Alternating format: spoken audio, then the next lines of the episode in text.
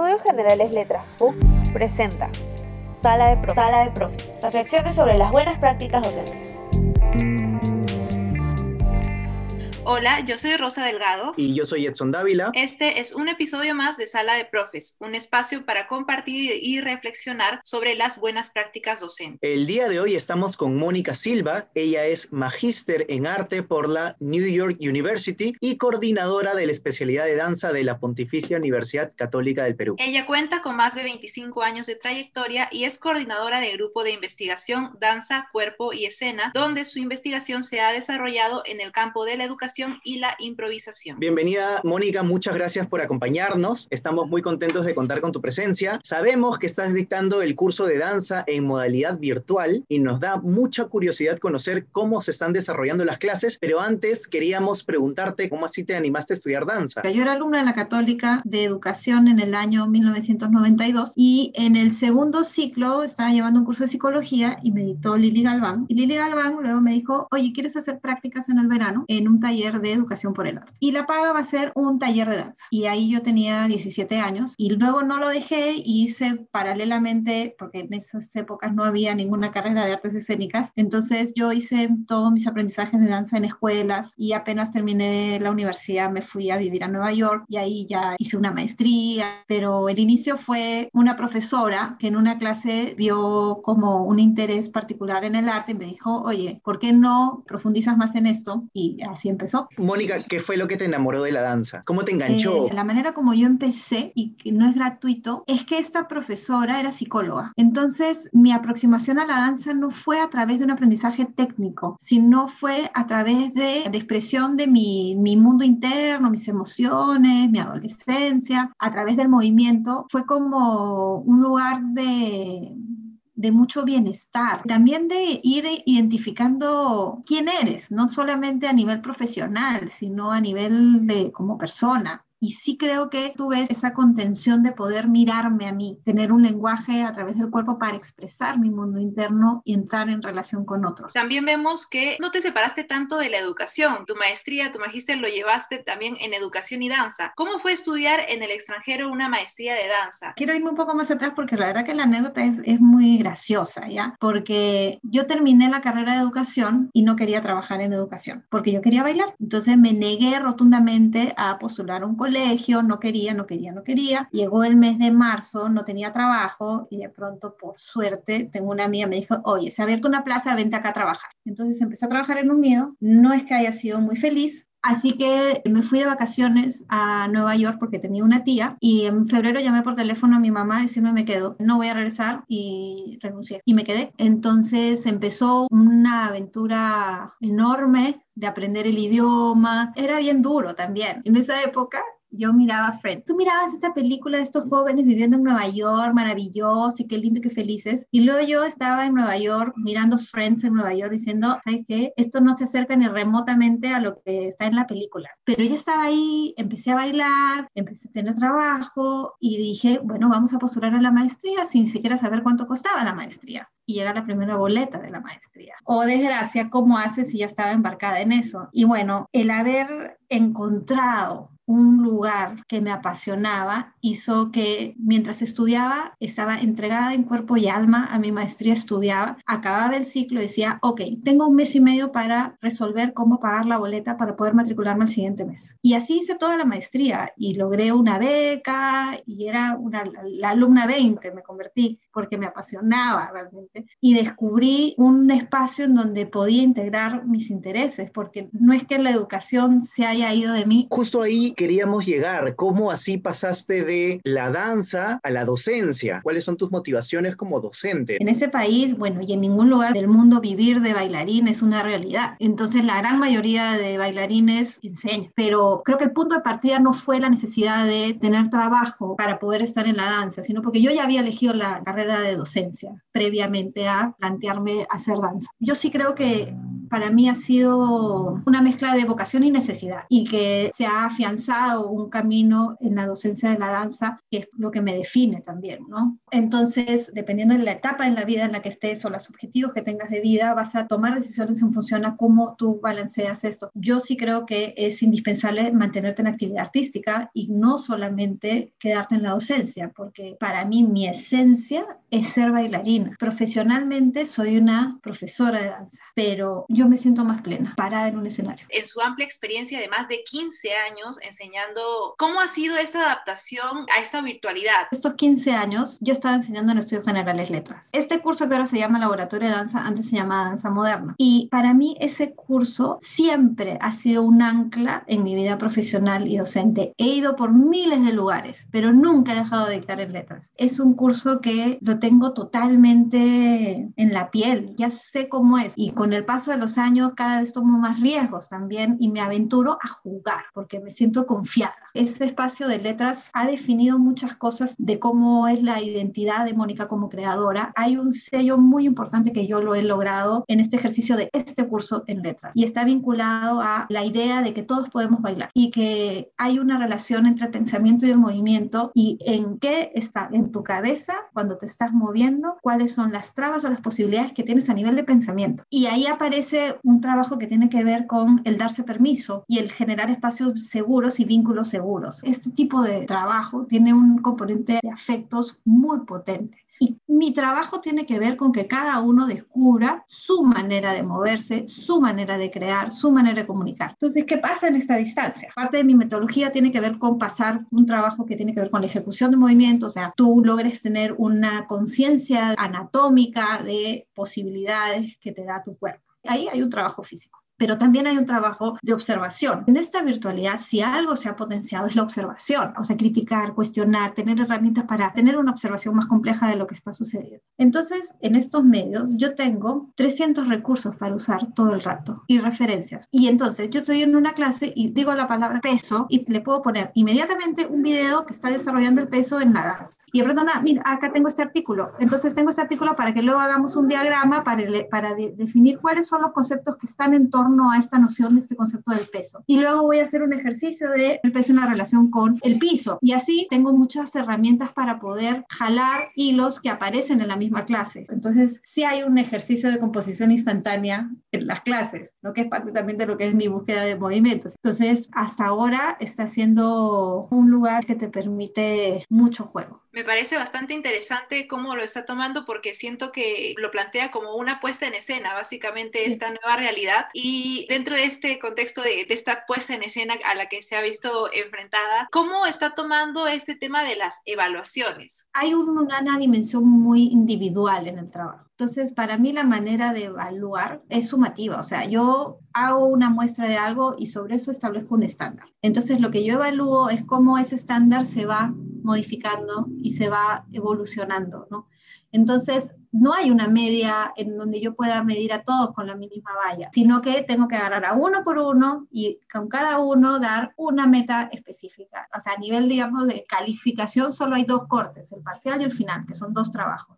Para mí, el trabajo parcial, a mí no me sirve decir, a ver, demuestra lo que sabes, con una fecha y un cronograma, sino que lo hago en varias entregas. O sea, me entregas el parcial una semana antes, lo vemos, lo conversamos, vemos cómo puede mejorar, te interesa mejorarlo? Sí, me interesa mejorarlo. Va, entrégalo de nuevo. Entonces, a mí lo que me interesa es que el alumno reconozca cómo en lo que sabe puede generar una mejora. Obviamente van a haber trabajos que me gustan más, pero yo tengo que reconocer que eso que me gusta más está vinculado también a una preferencia mía, ¿no? Entonces, yo no evalúo desde ese lugar. Yo lo que tengo que evaluar, cada uno se traza un objetivo y cómo está llegando a ese objetivo.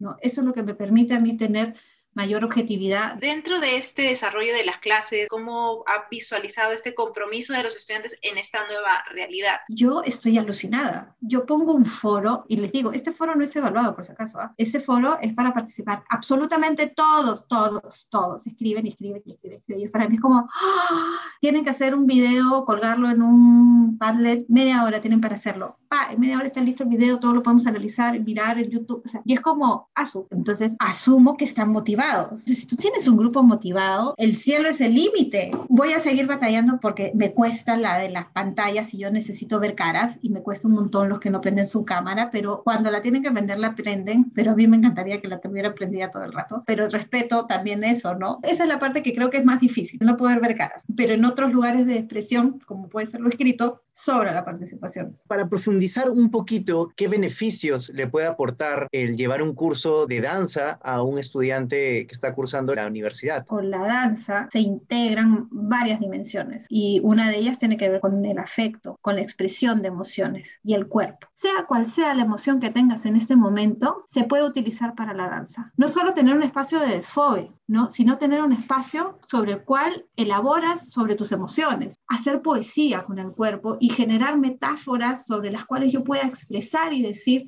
cosas que no se pueden decir en palabras. Estos lugares de representación simbólica que todos deberíamos tener. Tenemos que tener un lugar en donde estemos procesando lo que está pasando en esta realidad, pero no solamente procesarlo a nivel racional, sino tener un lugar en donde yo hablo desde el cómo me siento. Todos podemos crear esta cosa muy sencilla en donde pueda venir otro y decir, oye, eso que estás haciendo me hace acordar a esto que me ha pasado. Entonces, hacemos pequeños productos sobre los cuales todos podemos encontrar vínculos, asociaciones para la vida en un momento donde tenemos mucho que procesar. Nos queda claro que la danza es un importante conector intrapersonal y de conocimiento. Si profundizamos un poquito llevándolo no al lado formativo, sino al lado profesional, cómo la danza o un egresado de danza puede interactuar con otras disciplinas en un mundo globalizado como el actual. La violencia que se ejerce sobre el cuerpo en esta sociedad es una emergencia nacional. Y que tú tengas un espacio de información en donde tienes prácticas saludables de relación con tu propio cuerpo, no solamente es una protección para ti misma, sino también es como algo que se va a reproducir prácticas saludables de relación entre cuerpos. Yo creo que hay como una cuestión política muy potente en estas profesionales y los discursos que están generando sobre el cuerpo y cómo tu obra es una manera de transformar la sociedad y las posiciones de la sociedad. El artista está dentro de la sociedad, el artista dialoga con su realidad. Entonces, tener esos seres que van a salir ahí y van a dejarse permear y filtrar y afectar y sobre eso generar objetos y obras para que otros puedan reflexionar, asociar, empatizar, es un pulmón para la vida. Tenemos demasiadas cosas que procesar y no solamente por la coyuntura que vivimos ahora, sino que para siempre. No es accesorio el trabajo del arte para nada. Sabiendo que tiene experiencia en la investigación en el campo de la pedagogía, de la danza y de la improvisación, ¿podría comentarnos cómo es este proceso de la investigación dentro del rubro de la danza? Tocas un punto en construcción y un punto polémico. Cuando creas no investigas o cuando investigas no creas.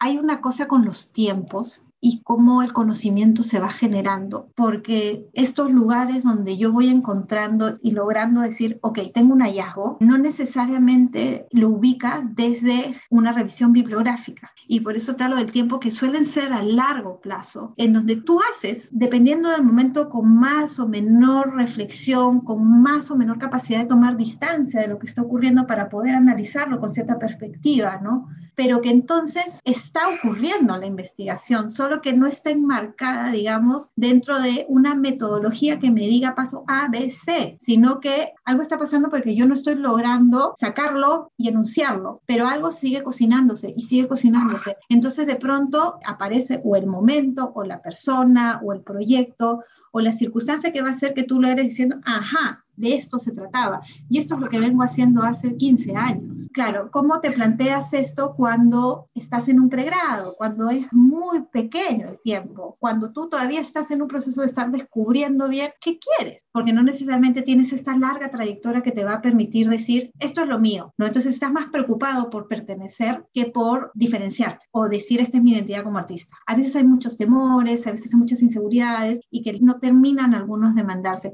y que de pronto dices, bueno, no, mejor no me voy a meter ahí porque es emocionalmente muy demandante. Entonces, mejor me voy a ir a una búsqueda bibliográfica, hago mi marco teórico, planteo mi pregunta de investigación, hago mi hipótesis, saco mis conclusiones, chévere, acá está, y salen cosas buenas. No quiero desmerecer quienes hacen ese trabajo porque hay cosas muy interesantes, pero como creadora, vamos, vamos a probar, vamos a empujar un poquito más la frontera, vamos a ver hasta dónde podemos eh, ver que esto que te está pasando pueda ser transmitido, pueda lograr ser un aporte, ¿no? Y no solamente se quede en mi ser artista, nadie me entiende, sino que es como, a ver, a ver, toma distancia, míralo, analízalo. ¿Qué puedes decir? Ok, ¿cómo lo hacemos? La pregunta es compleja porque todavía está en construcción el entender esos procesos y cuáles son las mejores maneras, cómo organizar esto que pasa, cómo hay que empujar un poquito más cuáles son estos formatos sobre los cuales yo presento mis conocimientos que estoy generando desde una práctica del arte o de la danza. Mónica, hablando de formatos, estructuras y actualidad, ¿Cuál es tu opinión acerca de estas aplicaciones como el TikTok y los influencers que se hacen llamar bailarines o expertos en danza y coreografía, ¿no? ¿Cómo diferenciar eso de el proceso y la pertenencia por la cual se esfuerzan los estudiantes de danza? Pensando fuera del TikTok, Instagram, sino yéndote a algo más básico como una fiesta en la que todos estamos bailando, hay danza social, hay danza escénica, hay danza ritual, terapéutica. Entonces, esta práctica de la danza le pertenece a todo el mundo. El encabezado de profesional siempre va a ser discutible pero de hecho tiene que ver con tener algo en la cabeza sobre lo cual investigar. O sea, lo que más se reproduce son plantillas. Yo copio y hago un reto y todo el mundo hace el reto, na, na, na, na. Chévere, bacán, pero estás copiando. No estás elaborando tanto sobre eso. Es un reto más de destreza física. Y ahí quedó. Un profesional de la danza trabaja bastante más y tiene mucho más desafíos que copiar una cosa de un minuto. Es danza, sí, pero nuevamente todo depende de los contextos, porque yo puedo agarrar y hacer una obra de TikToks, pero la hago yo y la voy a llenar de videitos de TikTok y entonces donde yo ubico esta creación la puedo convertir también en una creación profesional. Entonces lo que define qué es profesional, qué no es profesional, tiene que ver mucho con quién lo hace, quién lo ve, dónde lo pones. Y también el video danza no es algo que ha aparecido ahorita, ¿no? Desde que aparecieron las cámaras va a aparecer el video danza, o sea, o la danza está presente en el cine de siempre. Esos son procesos creativos distintos. En Instagram aparecen videos gloriosos de mujeres moviéndose en cámara lenta en el mar, y lo único movimiento que hacen es estirar el brazo, y es bonito. No digo que sea feo, pero tampoco es que sea la gran ciencia. Imagínate, puedo manipular el tiempo y el espacio con una cámara. Puedo hacer todo, ¿entiendes? Simplemente este cuerpo se puede estar sentado en una silla y puedo hacer una obra de danza con una cámara. Y este cuerpo siempre estuvo sentado en una silla. Son como dos lenguajes, dos cosas que se encuentran. Volviendo a las clases técnicas, que ahora como los alumnos se tienen que grabar y tienen que ver lo que están haciendo, hay un lugar de análisis de la propia práctica mucho más profundo de que hay cuando estás en un lugar presencial simultáneo, en donde un poco el grupo te lleva. ¿no? Acá no hay nadie que te lleve, sino es tú mismo. Y es tú mismo mirándote a ti mismo. Entonces eso es difícil. Y uno de los dramas que tenemos es cuando evalúas, evalúas al cuerpo. La obra es mi cuerpo. Entonces cualquier cosa que yo diga, le estoy diciendo sobre mi cuerpo es bien fuerte, bien desafiante la fortaleza emocional que tienes que tener para decidir hacer de la danza tu profesión. Pensando en esta nueva realidad, queríamos conocer su opinión personal sobre cómo cree que la pandemia vaya a afectar la industria de las artes en el Perú a partir de esta experiencia. Sobre eso tengo dos ideas. Una es que a la bruta nos hemos llenado de nuevas herramientas que podemos usar. Eso es una evolución enorme. Pero otra idea que tengo es que hay una cosa básica de encuentro de una obra con un espectador necesita dos personas para encontrarse. Ese ritual del arte escénico no necesita de tecnología, no necesita evolucionar, no necesita de nada de eso. Nunca lo ha necesitado, siempre está una cosa bonita que está pasando es como estas divisiones entre yo soy el artista, tú eres el que me ve, empieza a hacerse más borroso, ¿no? Entonces tú tienes la interacción y el encuentro con una creación de arte de una manera más colectiva, arte para todo el mundo. El arte como industria no cambia, sino cambia el contexto, cómo se lleva a cabo, cómo se comparte esta experiencia. ¿Cómo ves el futuro de la educación en las artes a partir de esta experiencia de educación virtual? Tiene que ver con la descentralización Ahorita estamos haciendo un diplomado y este diplomado de pedagogía de la danza tenemos alumnos de Chile, Argentina, Cusco, y de pronto tengo en mi clase profesores invitados que están en Bélgica. Todo este costo económico que implicaba estos intercambios desapareció todos ya aprendimos a hacer esto, todos seguimos encerrados en nuestras casas en todo el mundo. Entonces, si tú todavía estabas dudando en que si, si te va o no te va en entrar a la virtualidad, sorry, pero tuviste que aprender a hacerlo. La cancha se abrió, vienen otros retos. Si yo tengo, estoy en Lima, voy a hacer este curso, a ver, ¿cómo es más interesante del que están haciendo en Nueva York? ¿Cuál es mi valor agregado? La gente conoce muy poco de lo que estamos haciendo acá. Y de pronto, oye, pero no, no estoy tan atrasada. ¿ah? Eso ya lo estamos haciendo hace rato. De pronto empiezas a poner en valor cosas que tú sabes, pero que no tienes la costumbre de salir a decir que lo sabes la gran frase, nadie es profeta en su tierra. Hasta el momento hemos culminado la parte oficial de la entrevista, pero queríamos invitarte a formar parte de las secciones de este podcast y la primera de ellas es... Recuerdos de profe. Recuerdos de profe. Nos gustaría conocer qué profesor o profesora te ha marcado a lo largo de tu formación. Lili Galván, mi profesora de psicología. Yo creo que es una de mis mentoras, definitivamente. Mirela Carbone, que es profesora de la universidad, que nos conocimos fuera de la universidad. Tuve una en Nueva York, Katiti King, es una profesora de una técnica que se llama Simonson, que también ha sido otro referente. No sé, hay muchos, hay muchos. Hay recuerdo de muy malos profesores, pero también de ellos se aprende qué no hacer. Y ahora vamos a iniciar la segunda sección. De profe a profe. De profe a profe. Recomendaciones entre colegas. ¿Qué recomendación le podrías brindar a tus colegas docentes en base a la experiencia que has tenido? Siempre se ha subrayado es el alumno es el centro del aprendizaje. Hay un lugar en donde nos olvidamos que también nosotros somos un centro. Tienes que escuchar muy bien qué te interesa y qué te está movilizando, ¿no? Y que tienes que responder a esas emociones que están apareciendo en el ejercicio de la docencia y hacerte cargo de ellas, no negarlas y saber comunicar qué necesitas para estar en bienestar. Muy bien, Mónica, y nos vamos con la última sección que es... ¿Qué de nuevo, profe? ¿Qué de nuevo, profe? Y en esta sección le solicitamos a nuestro entrevistado que nos cuente qué proyectos está realizando o qué proyectos está por realizar en el futuro. Tener una familia estable, porque si eso no es fuerte y sólido, todo lo demás se cae. ¿No? Entonces ese es mi gran proyecto para, para poder luego empezar a ganar más espacios creativos. Muchas gracias, Mónica, por compartir tu experiencia. Muchas gracias por compartir tu tiempo y por la disposición que has demostrado. Esperamos contar en algún otro episodio de Sala de Profes con tu participación. Esto fue Sala de, Pro Sala de Profes. Reflexiones sobre las buenas prácticas docentes. Hasta la próxima semana.